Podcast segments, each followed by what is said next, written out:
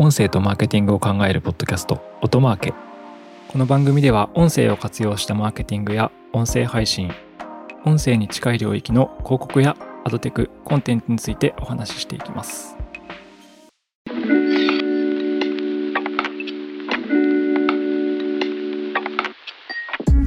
今回は前回に引き続き株式会社ラジコのビジネス推進室長五十嵐渉さんをゲストにトークを進めていきます。ということで、ラジコ独自でも広告プランを持っているという話だったんですが、えー、これについても少しお話していければというふうに思います。はい、ラジコのオーディオワード、ラジコオーディオワードですね、正式な。はい。について、えー、教えていただいてもよろしいでしょうか？はい。えー、ラジコオーディオワードは、えー、地上波で流れている広告がそのままラジコでも流れるということであるんですが、はい、一部、まあ、限定的な枠ではあるんですが、ラジコ上で、はい、えー、ターゲティングされて、えー、上書きされるような形で配信される、はい、デジタル音声広告ですというのがベースです。はい、はい、で、えー、それに対して、えーまあ、もちろん、まあ、コンパニオンバナーで、アプリ上で同時にバナーを出して、はい、えー、まあ、サイトへコンバージョンさせるみたいなことですとか、はい、他にもいろんな分析メニューとかですね、はい、広告配信の結果のリフト値が自動検索できるようなサービスを提供していただいてはい、できるってことですよね。はい。っ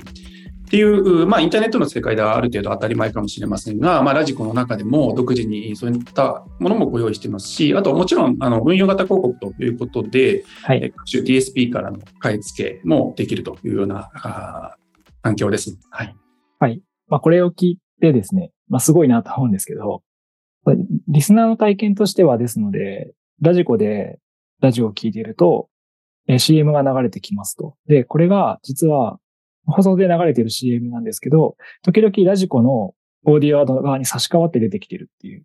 ことですよね。はい。そうですね。そういうことができる仕組みなんですが、はい、あの、一応現状はですね、えー、はい、細かく補足させていただくと、ええ、地上波で流れている広告の指様のものがラジコでは差し替わって流れないということはないように現状はしておりまして、まあ、いわゆるそれ以外の曲法あ、なるほど。番線と呼ばれている枠に限って今は差し替えています。はい、正確に言うと、地上波だと番線が流れてて、ラジコ上では広告の主様の広告が流れていると。まあ、そんななるほど。はい、ちょっとなので、私今、あの、わかりづらいというか、誤解を生むような話、方してしまったんですけど、放送局が自社の番組の CM、例えば、今晩は9時からなんとかなんとかだよ、絶対聞いてね、みたいな。この CM が実は、ラジコ側で案件があるときは、広告主の CM に差し替わっていると。そうです。はい。っていう感じですね。先ほどのなんかコンパニオンバナーっていう言葉、はい、コンパニオンバナーって分かりづらい言葉ですよね。広告業界というか、あの結構動画とか音声広告に出てくる言葉ですけど、はい。なんか添えるみたいな感じの意味で、あの音声と一緒に出てくる、絵元見るとバナーも出てるみたいな。そうですね。はい。ラジコの場合は音声広告が流れてると同じタイミングで、えー、はい、出てくると。まあ、ただ、あの、もちろん音声なので、あの画面見てない人たくさんいますので、はい、ペットの中に入ってますよがたくさんありますので、はい、その場合は出ない。あの、要はフロント側にアプリがある、そうあのスマホの画面上に、その時だけというような仕様です。はい、あ、そうなんですか。へえ、すごいそ。そうですよね。そ、なんか、それで、ではポケットに入ってる最中に、コンパニオンバナーも出てるみたいな形だと、あの、クリック率 CTR がめちゃめちゃ低く見えちゃう。めちゃめちゃ下がりますし。あ、なるほど。そこちゃんと調整されてるんですね。えー、あの、表示数にカウントするのも嘘になりますし。はい、あ、そうですよね。確かに。はい、なるほど。あとは、レポーティングも、まあ、できるという。そうですね。あの、一般的な、はい、アドサーバーから配信してますので、そこで出るような一般的なレポートがまず基本出ますし、はい、まあ、それ以外の独自の分析ソリューションみたいなのもいくつかご用意しています。はい。すごいですね。なんか今の話を聞くと、例えばその、アメリカとかの放送局は自社で、ポッドキャストやったり、あと時々あるのが、あの、サイマル放送ってライブを放送局のウェブサイトの上の中にバーで埋め込んであって、そこで放送も聞けますみたいな。あの、電波じゃなくて、ウェブサイトの方でリアルタイムで聞けますっていうのを自社でやってたりするんですけど、はいはい。それを全部、ラジコがやってくれているという凄さです。しかも、あの、プログラマティックって話がありましたけど、ラジコのオーディオードにはですね、準広告っていう、はい。プランと、プログラマティック運用型で買うっていう二つのプランがあって。両方あります。はい。はい。で、なので、すごいです。すごくないですか？運用型ももうやってくれてるんですよ、ラジコが。そうなんですね。あの、DX 完了じゃないですか、あの、はいという、えー認知をもっともっと広げていかなきゃいけないなというふうに思っているところです。はい。あ、なるほど。いや、本当に海外ベンダーとかから、あの、言われますよ。その、つまり、いや、なんか、最近だと、放送局が自分たちのサイトにライブ配信つけてるんだよと。で、このライブ配信に広告挿入できるようになったんだよと。プログラマティックでも変えるよみたいなことを言われるんですけど。いや、日本だとラジコで全部それできるけど、みたいな。はい。結構前からできており数年前からできております。はい。すごいですね。本当になんか DX、広告に関してもですね、ラジオ CM、ラジオ広告に関しての DX も、なんか完了してる感じがすごいなというふうに思っています。プログラマティックというか運用型って始められたの結構早かったですよね。2019年とかにはあったよそうですね。はい。がえーそこから、そのあたりから始めて、えーはい接続先の SSP とかも少しずつ増やしてみたいなところはやってますね。はいいやすごいですよね。だって日本で Spotify 広告とかがなんか入ってきたのって、どれぐらいですか ?2018 とか。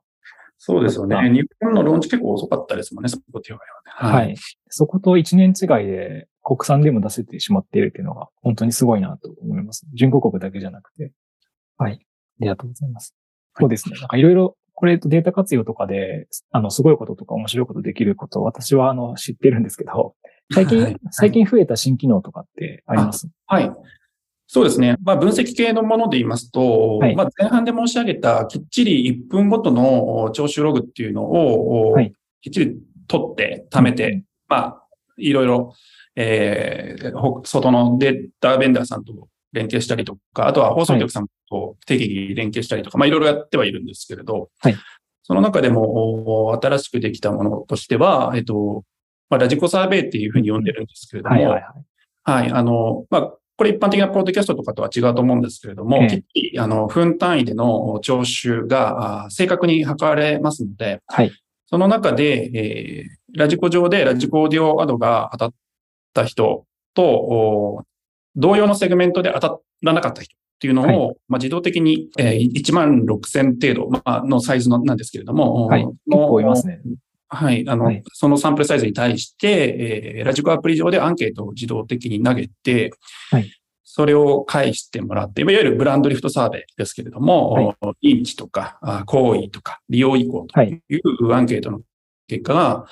えーキャンペーンが終わってから、まあ、数日、まあ、一週間ちょっとぐらいのはい期間で、えー返ってくるというようなものがあって、これ無料で提供させていただいてまして、広告を買った時のはいオプションとしてそうですね。使えると。はい。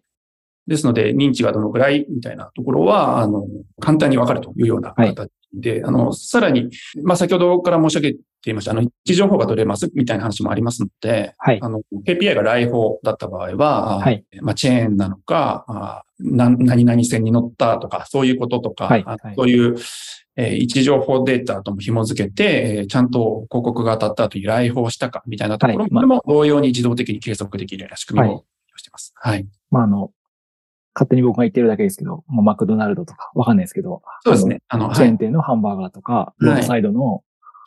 カー用品店とか、はい。はい。の来店も計測できると。そうですね。はい。いろんな分析ができますし、ちょっとこのデータ、これで、えっと分析できる種類とか、はい。範囲とかは、あの、随時拡張させていこうというふうに思ってます。はい。はい。なるほど。いや、もうすごい最高だと思います。なんか、いや、あの、ブランドリフトサーベイも来たこれって私思ってるんですけど、もうちょっとあれですね、具体的に言うと、だから、広告主さんが、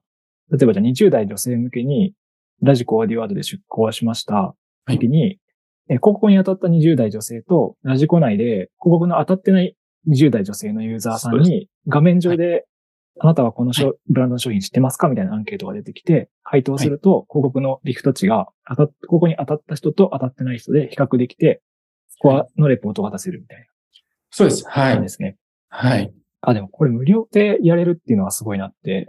思ってまして、例えば YouTube とかのブランドリフトサーベイとかって、はいなん。かめちゃくちゃ高くないですかあれ なんか、まあまあですよね。あの、はい、数百万出向とかしないと実施させてもらえないんですけど、ラジコはなんと全部の出向で。あ、まあ、あれですね。再生数は、まあ、巡航限定ですかね。最低限の配信量は必要って感じですね。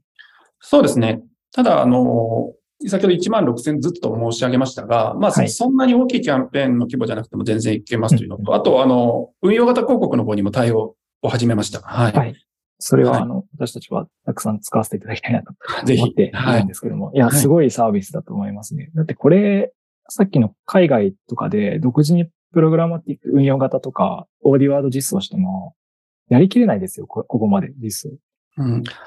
あの、海外は海外のなんか、わりかし統一のルールというか、はいまあ、悪く言えばざっくりなルールがあるというふうには認識してるんですけれども、ええわりかし、あの、日本の広告主様向けになるべく、えっと、きめ細かい、えーマーケティングデータの提供とかができないと、はい。えっと、まあ、日本でまだまだあの音声広告市場ってまだそんなに大きくないと思うんですけれども、はいそういう意味で言うと、他のメディア、まあ、動画とか、まあ、一般、ま他あ、比べるものがいう話ですよね。動画とかバナーになるんで。はい。なるべくそういうものが提供できる材料を増やさないとなかなか難しいというのと、あとやっぱり音声メディアって何と言っても、サイトへのコンバージョンですみたいなことを言ってもですね、その場でクリックする人ってあんまりいないのが実際ですのでおっ、しゃる通りですね。ブランドリフトサーベイみたいな、これができるっていうのは結構もうマストかなと思って、あの、まあ、作ったというところなんですけども、はい。そうですよね。広告のなんか機能とか役割的に、例えばじゃあ保険の CM 流して、あ、じゃあ保険今すぐ買おうってならないでしょっていう。ことですよね。はいでも、それを覚えておいてくれれば、あの、半年後とか1年後に買うかもしれないっていうところはちゃんとブランドニーチとかで計測できるはずなので、それをレポーティングできる機能が、まあ、つついたという。そうですね。あの、音声の特性とか相性とかを、はい。めあの、踏まえたときに、やはり、はい。ここが一つの勝負どころかなとは思いますはい、いや、そうですね。はい Audio and Marketing. Otamatic 弊社も結構やっぱブランドリフトとか来店とかで満足度高いお客様とかがいて、で、なんかコンバージョンとかっていうのも、必ずしも取れなくはないんですけど、はい、はい、そうですね。はいそ。この短期的なとこだけでうん、オーディオ広告、音声広告の評価をしてしまうと間違ったやっぱ判断にええなってしまうので、はい。しかも機動力高く対応できるっていう意味だと、すごいサービスだなというふうに思っておそうりま。ですすね。間違ったところで勝負して、ダメだったねで終わっ、もうさよならをされると本当に厳しいですか？ら。そうですよね。はいはい。うんそんなラジコオーディオワードですが、そうですね、事例とか、なんかユースケースみたいなのってあったりしますか？ね、あ、そうですね。えっ、と、先ほどの仕組み的なことを話させていただいたところで分かりやすい事例で言うと、最近やったキャンペーンなんですけど、ええあのまさに位置情報でターゲティングをしましたといはいう事例で、首都高ですね、首都高さん、はいはい。広告主が首都高さんだったんですけど、高速道路の一定区間、まああの、川崎とかあっちの方の区間なんですけど、その一定区間だけ割引になりますみたいなキャンペーンがありまして、はいキャンペーン、えーまあ割引期間みたいなのがあってですね、こそれを高速料金がですか？そうです。ロードプライシンなグ、えー割引みたいなのが確かに。それ、関係ないエリア走ってる人には関係ない全とこです然関係ないじゃないですか。はいそれで、えーどういうふうな、えっと、ターゲティングをしたかっていう意味で言うと、まあ、まさにその路線、えー何号線っていうところに、あの、から取れた位置情報を持っているユーザーっていうのと、ええ。あと、そういう割引が、あの、必要度が高い人って、やっぱりその大型トラックの運転手さんはいはいはい。ので、えーその周辺にある、そういう物流拠点みたいなところから来ている位置情報みたいなことで、に限って、えーターゲティング配信をしして、えー先ほどのあのラジコサーベイで結果を見たところ、おまあ、そもそも、まあ、あの、ずっとやってるサービスではないですので、まあ、認知がかなり低いところから結構上がったということと、おもちろんやはり利用以降それに対してありますかというところでいくと、そこに関与度の高い人がかなり割合が高いわけですから、はい利用以降っていうのもかなり上がってたというのは、あー先ほど、あの、いい事例だったかなというところで、聞きに取りました。はい。ありがとうございます。なんかその、お知らせとかアナウンス系のものみたいな、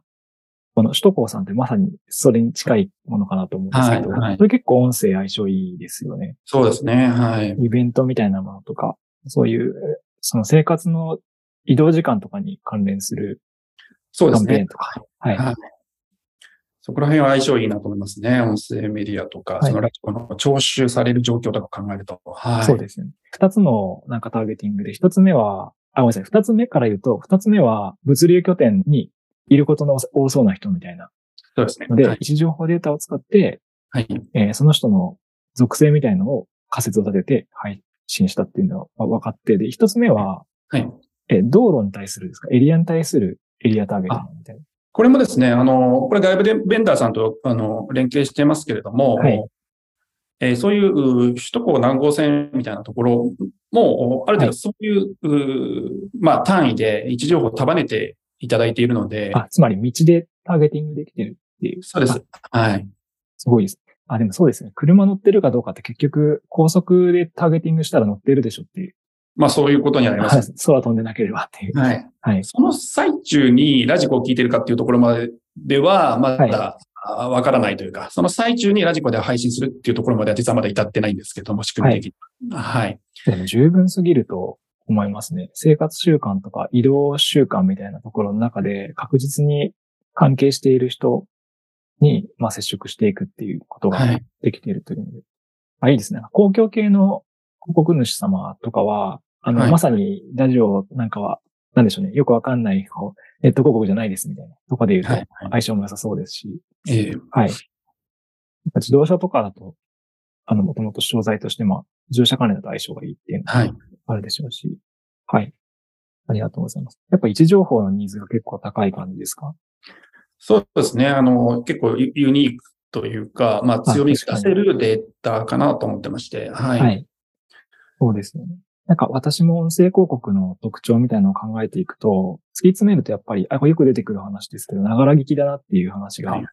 あって、で、なんか、動画広告を、まあ移動中、車中とかって本来やっぱ接触できないですし、バナー広告はもちろん見れないですしってなった時に、音しかないっていううん。ことですよね。その移動の時間、瞬間に接触できるメディアってのは音しかないわけで、そうですね。とか、あと、はいまあ、よく、ながら聴取って、ラジオ業界でもよくはい。使ってる表現ですけれども、例えば家事をやってる最中とかあ、、そうですね。はい。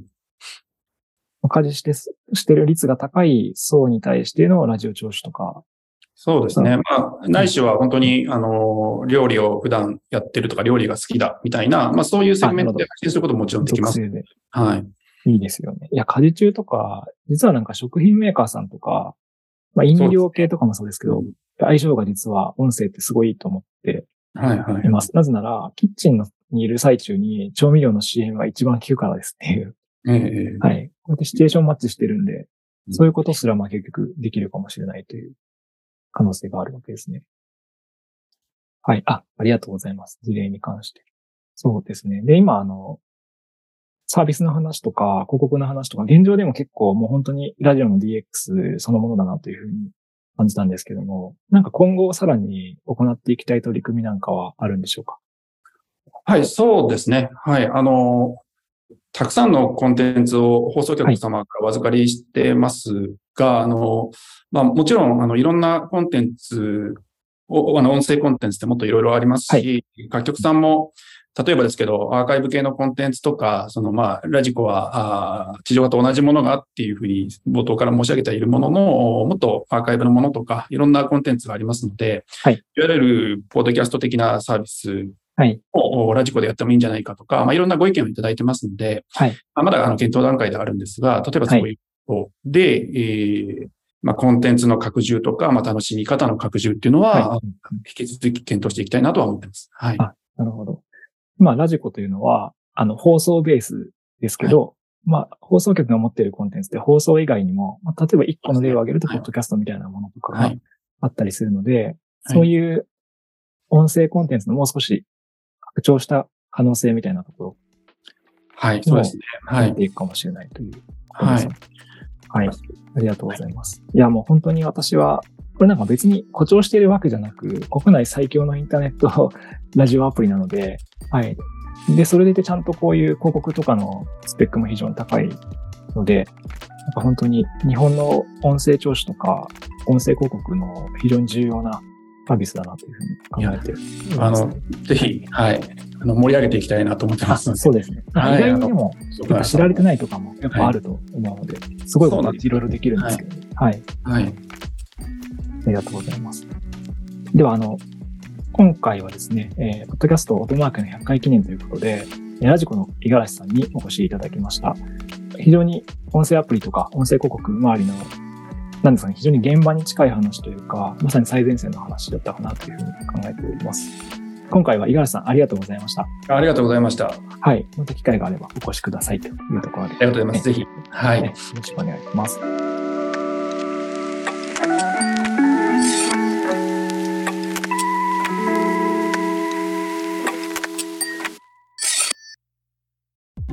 音声とマーケティングを考えるポッドキャスト、音マーケ。Apple Podcast や Spotify など、ポッドキャストのプラットフォームのフォローボタンを押して、ぜひ購読をしてみてください。定期的に有益な情報をお伝えできると思います。